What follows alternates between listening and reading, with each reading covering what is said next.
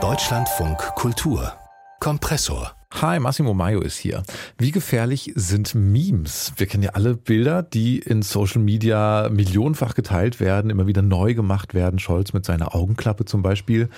Gibt's in tausendfacher Ausführung mindestens. Das ja, ist mal witzig oder skurril oder auch kritisch, vielschichtig.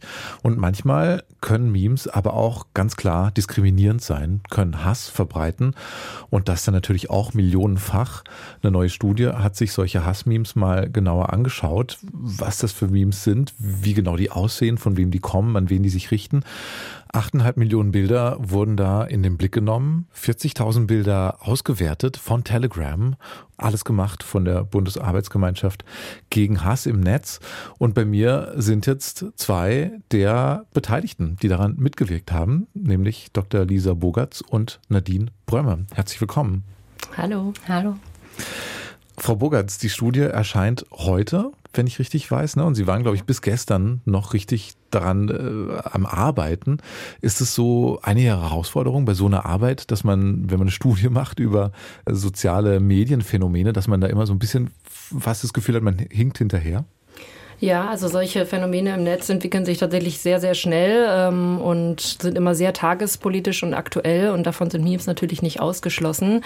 Ähm, unter anderem haben wir bis vor ein paar Tagen noch die Bilder verfremdet, also visuell verfremdet, die wir auch in dem Bericht veröffentlichen wollen, mhm. eben weil wir natürlich veranschaulichen wollen, was wir da besprechen. Ein Text über Bilder ohne Bilder ist irgendwie ja. sinnlos, mhm. äh, aber wir wollen auch nicht eins zu eins reproduzieren, ähm, was dort an abwertenden Botschaften in die Welt ähm, ja, äh, rausgeworfen wird. Deshalb äh, haben wir da versucht, einen Kompromiss zu finden. Mhm.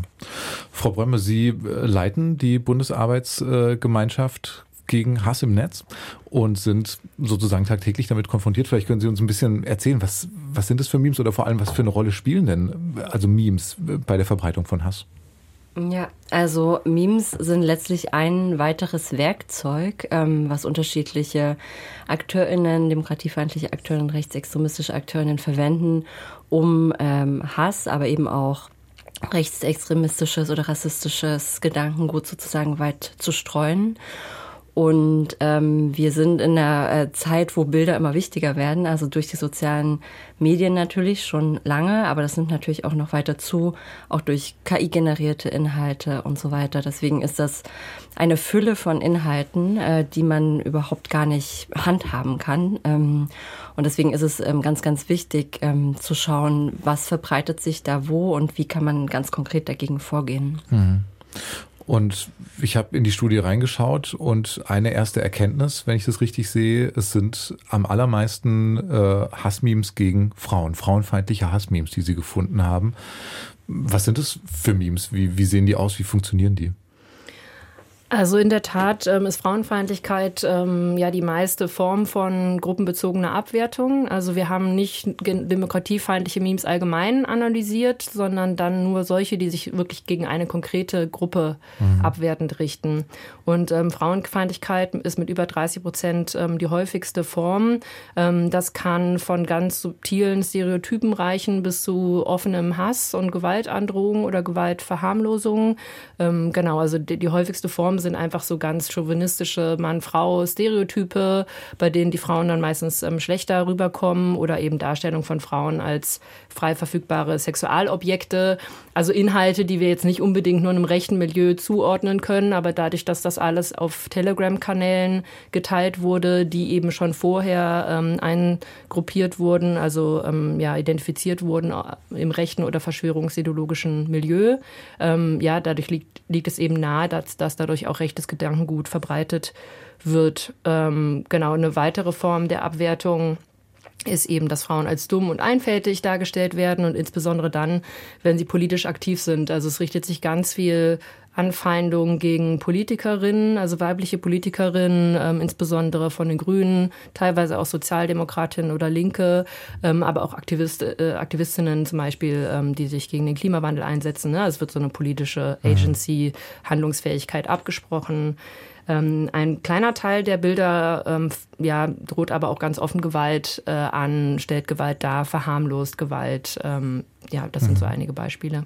Memes leben ja eigentlich ganz oft davon, dass es Verweise gibt, ne? dass man die irgendwie interpretieren muss, dass das so Insiderwissen irgendwie Bilder, die man vielleicht aus anderen Kontexten kennt, werden dann in einen neuen Kontext gesetzt.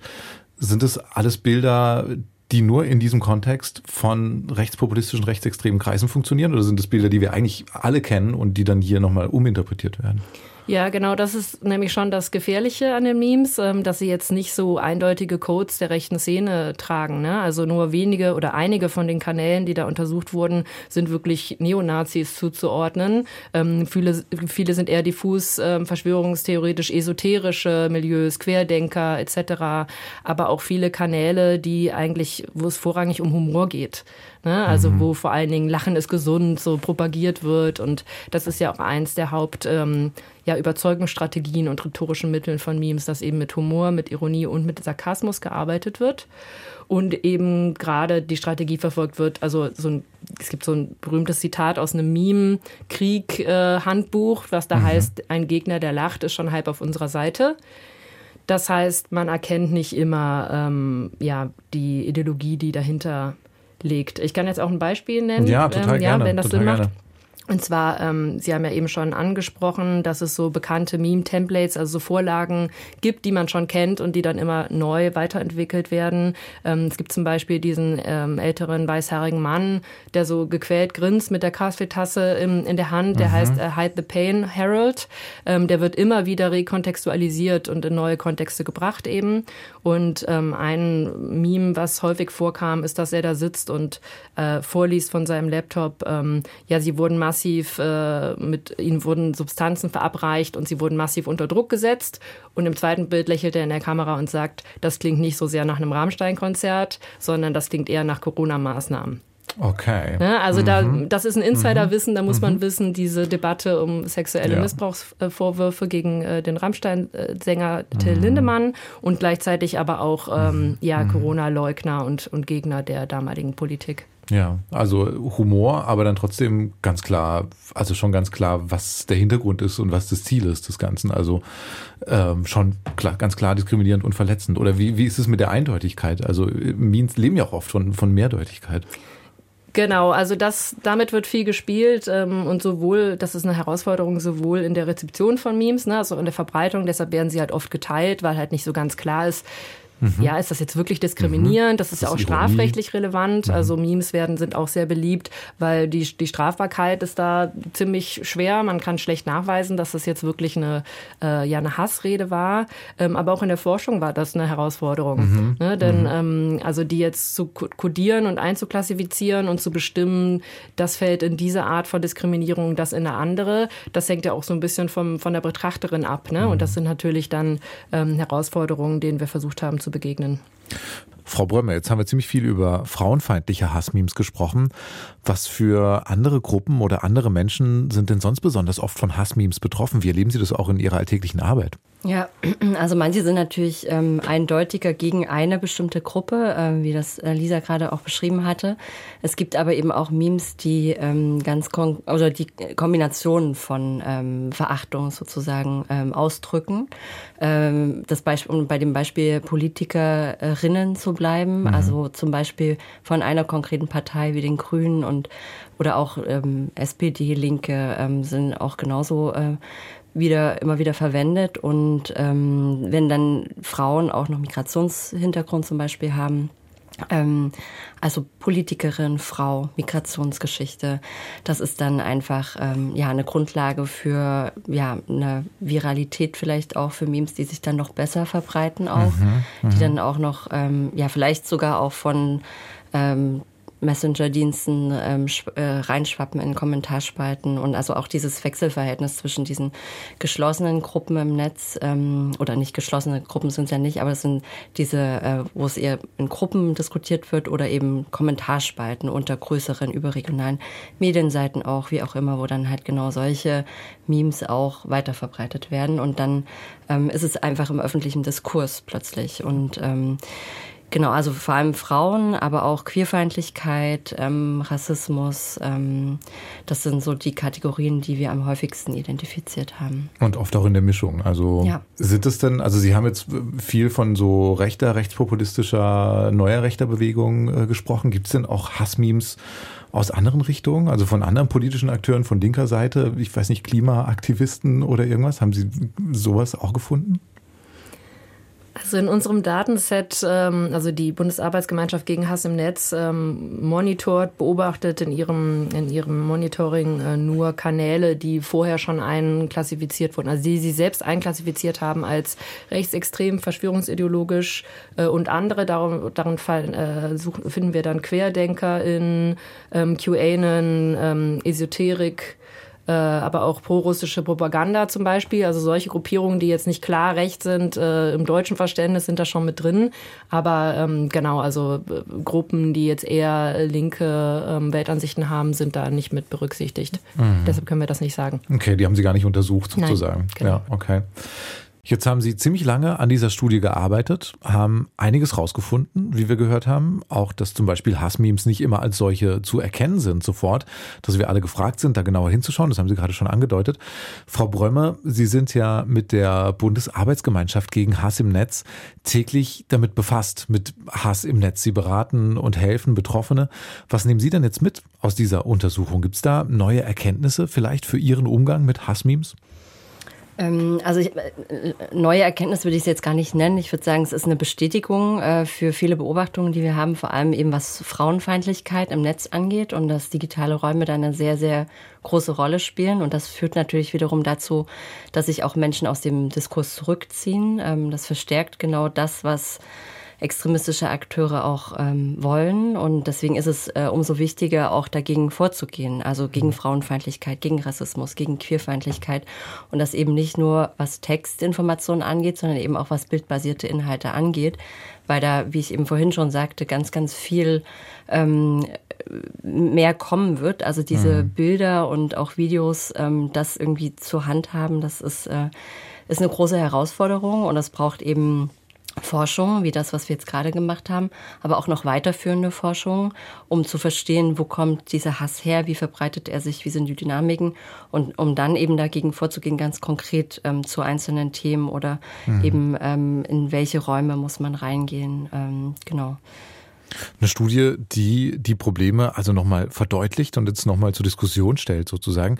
Wie ist es denn für Sie, Frau Bogertz, die da bei der Studie mitgearbeitet haben? Was sind denn für Sie die wichtigsten Erkenntnisse, die Sie jetzt aus dieser langen Auseinandersetzung mit Hassmemes im Netz mitnehmen? Also was mich persönlich überrascht hat, ehrlich gesagt, ist, dass ähm, Frauenfeindlichkeit und ähm, auch Queerfeindlichkeit ähm, so weit verbreitet sind. Also ähm, Frauenfeindlichkeit, dich gefolgt von, von Queerfeindlichkeit und Rassismus, das hattest du eben schon gesagt, Nadine. Ähm, Formen von Antisemitismus und äh, Muslimfeindlichkeit haben wir auch noch untersucht. Und die sind auch stark vorhanden, allerdings deutlich weniger als erwartet. Aber das liegt nicht daran, dass dieser Hass nicht vorhanden war, sondern da geht es wirklich um diese konkrete Plattform Telegram ähm, und auch um diesen konkreten Zeitraum. Ne? Also mhm. Also wir haben von Januar 22 bis Juni 23 untersucht, also anderthalb Jahre, äh, nachdem diese riesengroße Corona-Empörungswelle abgeklungen war ein bisschen und aber auch bevor der aktuelle, die aktuelle Eskalation im Nahostkonflikt kam. Ne? Also das zeigt ja. wieder, wie so Konjunkturen, äh, wie schnelllebig so Konjunkturen von, mhm. von Hass und von ja, Zielen von Hass äh, im mhm. Netz auch ist. Wie können Sie denn da konkret helfen, Frau Böhmer, wenn ich so konkret fragen darf? Also in Ihrer Arbeit gegen Hass im Netz, wenn Sie zum Beispiel mit Hassmemes konfrontiert sind, Menschen, die sich an Sie wenden, weil, weil Sie mit Hass konfrontiert sind, wie können Sie da helfen? Also was wir ähm, äh, vor allem tun, ist auf unterstützende Strukturen hinzuweisen, die es gibt. Und das sind nicht nur wir als das Netz oder die BAG gegen Hass im Netz, sondern es gibt ähm, ganz unterschiedliche ähm, Strukturen, Beratungsstellen, mobile Beratung gegen Rechtsextremismus. Es gibt das Kompetenznetzwerk gegen Hass im Netz. Es gibt ähm, Organisationen wie Hate Aid, die für Betroffene sozusagen da sind und unterstützen. Es gibt aber auch ähm, medienpädagogische Anlaufstellen. Wenn ich jetzt zum Beispiel als Lehrerin im Klassenchat äh, feststelle, da werden äh, rassistische Memes geteilt. Wie gehe ich denn damit um? Also es gibt ähm, ganz viele unterschiedliche Interventionen und man muss halt immer schauen, ähm, welchen Raum betrifft das jetzt, welche, wer ist involviert, sind da Kinder, Jugendliche involviert oder geht es eher um äh, um das Intranet in der Firma, wo es eine rassistische Beleidigung gab, wo dann eben solche Memes auch wiederum verwendet werden. Und da sind wir als eine Vernetzungsstelle da und ähm, bekommen Anfragen und leiten dann an entsprechende Stellen weiter. Und äh, die wiederum ähm, schauen dann, okay, was, ähm, was können wir tun in Form von Workshops oder Schulungen. Mhm. Also wirklich Kompetenzen aufbauen, damit zum Beispiel pädagogische Fachkräfte oder auch in Unternehmen oder wo auch immer ein Wissen einfach da ist. Was verbirgt mhm. sich hinter diesen Memes? Wie sind die zu lesen? Wie sind die mhm. zu deuten? Ähm, und auch dagegen vorzugehen. Also das eben nicht unwidersprochen stehen lassen. Also menschenverachtende Inhalte dürfen nie unwidersprochen bleiben. Und das ist das, wofür wir uns ähm, vor allem einsetzen, also die digitale Zivilcourage. Hm. Und da kann diese Studie natürlich auch total helfen, weil sie öffentlich zugänglich ist und viel mehr Menschen davon erfahren und irgendwie schon mal einen ersten Schritt vielleicht ähm, mitnehmen können. Vielleicht können Sie da noch mal was zu sagen. Also in unserer alltäglichen Konfrontation, äh, wir sind ja alle irgendwie mit, mit Memes äh, konfrontiert und äh, kriegen selber Hass ab oder kriegen mit, wie andere Hass abkriegen. Können Sie da was aus der Studie mitnehmen oder generell uns mitgeben? Wie sieht ein guter Umgang mit ja, Hassmemes aus für alle? Ja, also ähm, Memes sind ja aus unserer Alltagskultur gar nicht mehr wegzudenken. Also jeder, der irgendwie digitale Kommunikation betreibt, äh, ist davon, ist da, also begegnet Memes ähm, täglich, ob das jetzt im Familienchat ist oder auf Social Media ähm, oder ja in anderen Messenger-Diensten oder, oder auch Imageboards.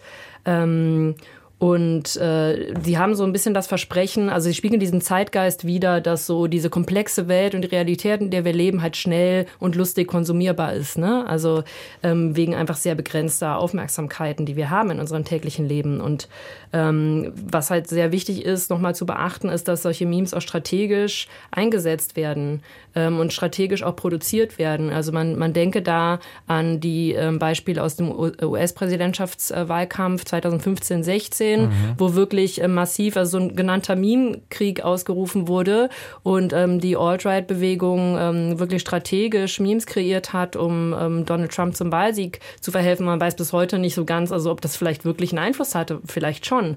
Ne? Und das mit Hilfe eines Comic-Frosches, also Pepe the Frog, der damals so oft äh, verbreitet wurde.